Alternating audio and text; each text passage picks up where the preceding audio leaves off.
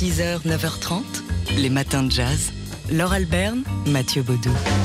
Alors c'est un film qui est désormais indispensable pour peu qu'on ait vu au moins un film de Stanley Kubrick, euh, un film dans lequel le réalisateur américain se raconte, raconte ses films. Il s'intitule Kubrick par Kubrick. Il a été réalisé par euh, Gregory euh, Monroe. Il a été primé d'ailleurs aux International Emmy Awards en, novembre dernier, disponible sur la plateforme d'Arte TV.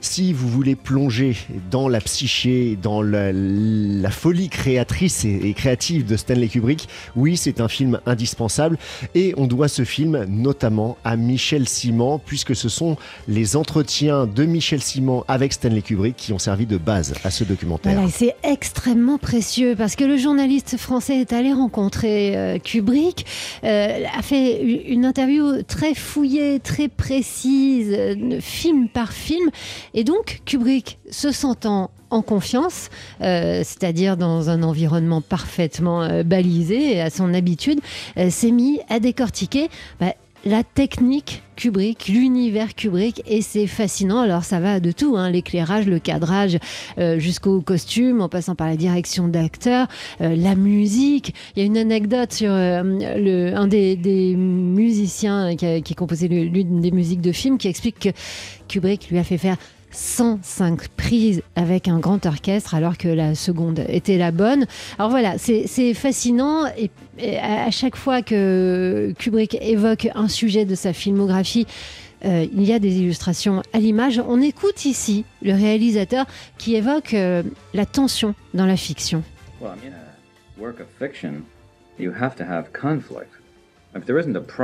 Dans une fiction, il doit forcément y avoir du conflit. S'il n'y a pas de problème dans une histoire, il n'y a pas d'histoire par définition.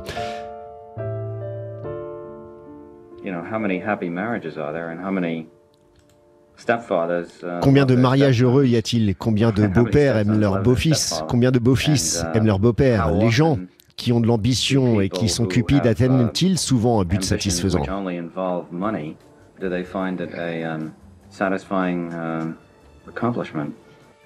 Voilà, c'est absolument passionnant, fascinant. Ça dure une heure euh, avec les, images des films de Stanley Kubrick et on a envie évidemment de tout revoir. Hein. Et puis il y a aussi les témoignages de certains de ces techniciens, de certains de ces acteurs qui racontent le calvaire mais aussi le génie Kubrick. C'est Kubrick par Kubrick. C'est à voir sur la plateforme arte.tv. 6h, 9h30, les matins de jazz. Laure Alberne, Mathieu Baudou. Dans une série, le magazine Lobs propose d'observer l'histoire sous un autre angle en proposant 29 dates, euh, modelant l'histoire, histoire de, changer notre regard sur l'histoire française. Et la journaliste Douane Buy a choisi de nous parler de l'année 1931 en consacrant un article aux deux sœurs Nardal, euh, Paulette et Jeanne, à voir donc sur le site du Nouvel Obs. Alors en 1920, ces deux jeunes femmes ont été, euh, qui, sont nées en Martinique, ont été les premières étudiantes, noires de la Sorbonne et euh, très vite dans leur petit deux pièces euh, de Clamart, en région parisienne, elles ont organisé des salons littéraires et politiques. C'était aux 7 rue Hébert, devenu célèbre. Et elles rencontrent ainsi tous les intellectuels de l'époque, de Césaire à Sangor, en passant par des militants africains-américains comme Marcus Garvey ou encore l'écrivain Claude Maquet. Elles réclament d'ailleurs la maternité du concept de la négritude. Césaire et Sangor ont repris les idées que nous avions brandies et les ont exprimées avec beaucoup plus d'étincelles. Nous n'étions que des femmes, Stella. Des femmes euh, s'indignent, que des femmes s'indignent d'Ohan Bui, euh, témoin du succès de Joséphine Baker et de celui de Paulette Nardal. Les, les deux sœurs sont conscientes des paradoxes provoqués par l'exotisation des femmes noires en France et elles conceptualisent également un internationalisme noir dès 1928 en appelant les Noirs africains, afro-américains et antillais à s'unir. elles sont tombées euh, dans l'oubli, mais grâce à une commission menée par l'historien Pascal Blanchard sur la diversité euh, dans le nom des rues en France, il se pourrait bien qu'on voit euh, fleurir des écoles, des squares ou des rues Nardal. En tout cas, Blanchard en est certain. 6h, 9h30, les matins de jazz. Laure Alberne, Mathieu Baudou. On a évoqué Juliette Berthaud il y a quelques minutes à l'occasion de la ressortie du film qu'elle a co-réalisé Neige. Eh bien, à partir d'aujourd'hui, elle sera aussi à l'honneur parce qu'elle a été euh, l'une des muses de Jacques Rivette et ce dans le cadre d'une rétrospective qui débute à la Cinémathèque française euh, consacré au cinéma de Jacques Rivette. D'aujourd'hui jusqu'au 13 février, on replonge dans le cinéma euh, de Rivette en compagnie de ses nombreuses muses, Juliette Berthaud donc, mais aussi euh, Géraldine Chaplin, Maria Schneider, Pascal Augier, Sandrine Bonner, Jeanne Balibar. D'ailleurs ce soir, Jeanne Balibar sera à la Cinémathèque française pour l'ouverture de cette rétrospective avec la projection du film Va savoir. Alors, que vous dire de Jacques Rivette? Qu'il faut y aller, qu'il faut voir sur grand écran euh, son cinéma si poétique, euh, facétieux, euh, qui, bah, qui, qui, magnifie les actrices, qui suit leur folie, leur fantaisie, leurs doutes, qui nous plonge souvent aussi dans l'univers du théâtre, de la convention, de la connivence, à l'exemple de Céline et Julie vont en bateau avec Juliette Berthaud justement et avec Bulogier.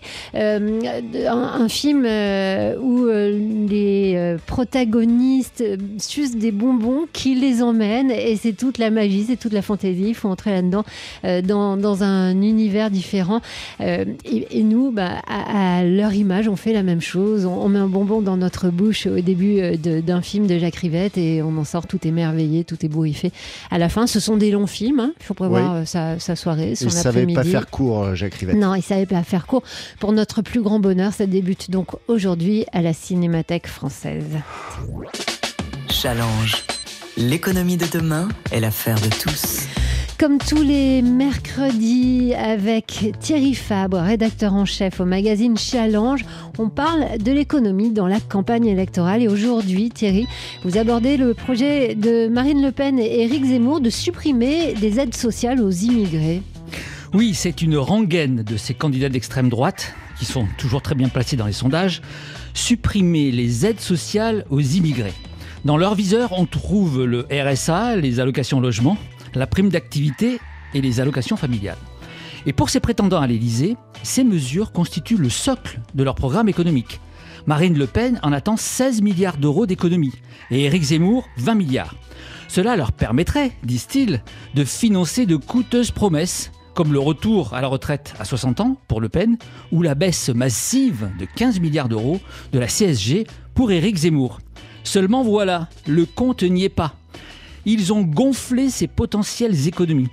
Selon la Caisse nationale d'allocation familiale, le montant de ces prestations versées aux étrangers s'élève à seulement 9 milliards d'euros, soit moins de la moitié du montant affiché par Éric Zemmour. Alors du coup, est-ce que ces suppressions de prestations sociales seraient possibles sur un plan juridique? Eh bien c'est là que le bas blesse, car ces promesses semblent assez illusoires car elle serait sanctionnée par les plus hautes juridictions européennes.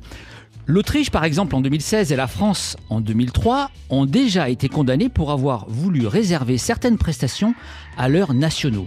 Le motif la préférence nationale ne respecte pas le principe d'égalité de la Déclaration des droits de l'homme. Il est en effet totalement injustifié d'exclure de la solidarité nationale des étrangers qui payent des impôts en France, et notamment la TVA. Alors certes, les candidats d'extrême droite font valoir qu'ils demanderaient aux citoyens de se prononcer par référendum. Et apparemment, les Français vont dans leur sens. Selon un sondage Harris Interactive qui sera publié demain dans Challenge, 61% des personnes interrogées, je dis bien 61%, sont favorables à la suppression de ces prestations sociales pour les étrangers.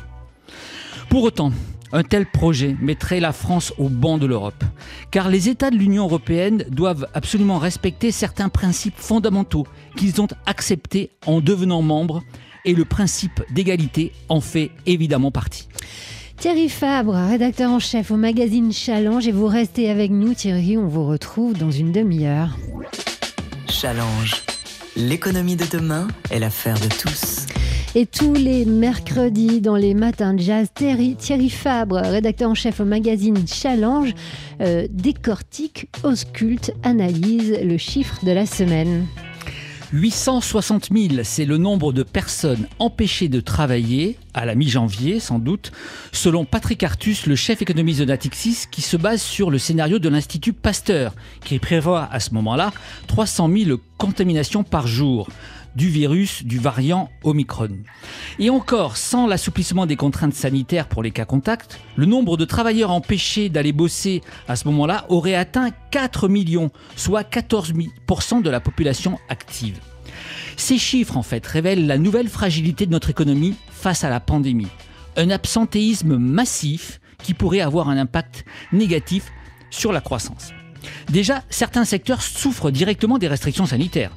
Vous avez celui des discothèques, qui sont fermées depuis début décembre, et celui de la musique, qui subit une vague d'annulation à cause de l'interdiction des concerts de plus de 2000 personnes, comme dans les zéniths de Paris, de Nantes et de Toulouse, par exemple.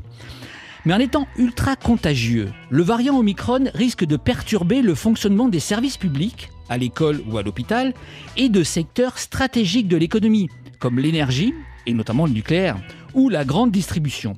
Et ce risque n'est pas théorique. Dans le transport aérien, le scénario noir a déjà eu lieu le week-end de Noël. 7900 vols ont été annulés, surtout aux États-Unis, à cause des absences de pilotes ou d'hôtesses de l'air, à cause bien sûr de la contamination au variant Omicron. Donc s'il semble moins dangereux que l'autre variant Delta, un point très important pour nos hôpitaux, Omicron peut donc avoir un effet dévastateur pour notre économie qui de redémarrer pourtant à plein régime. L'analyse du chiffre de la semaine chaque mercredi dans les matins jazz avec Thierry Fabre du magazine Challenge. Challenge.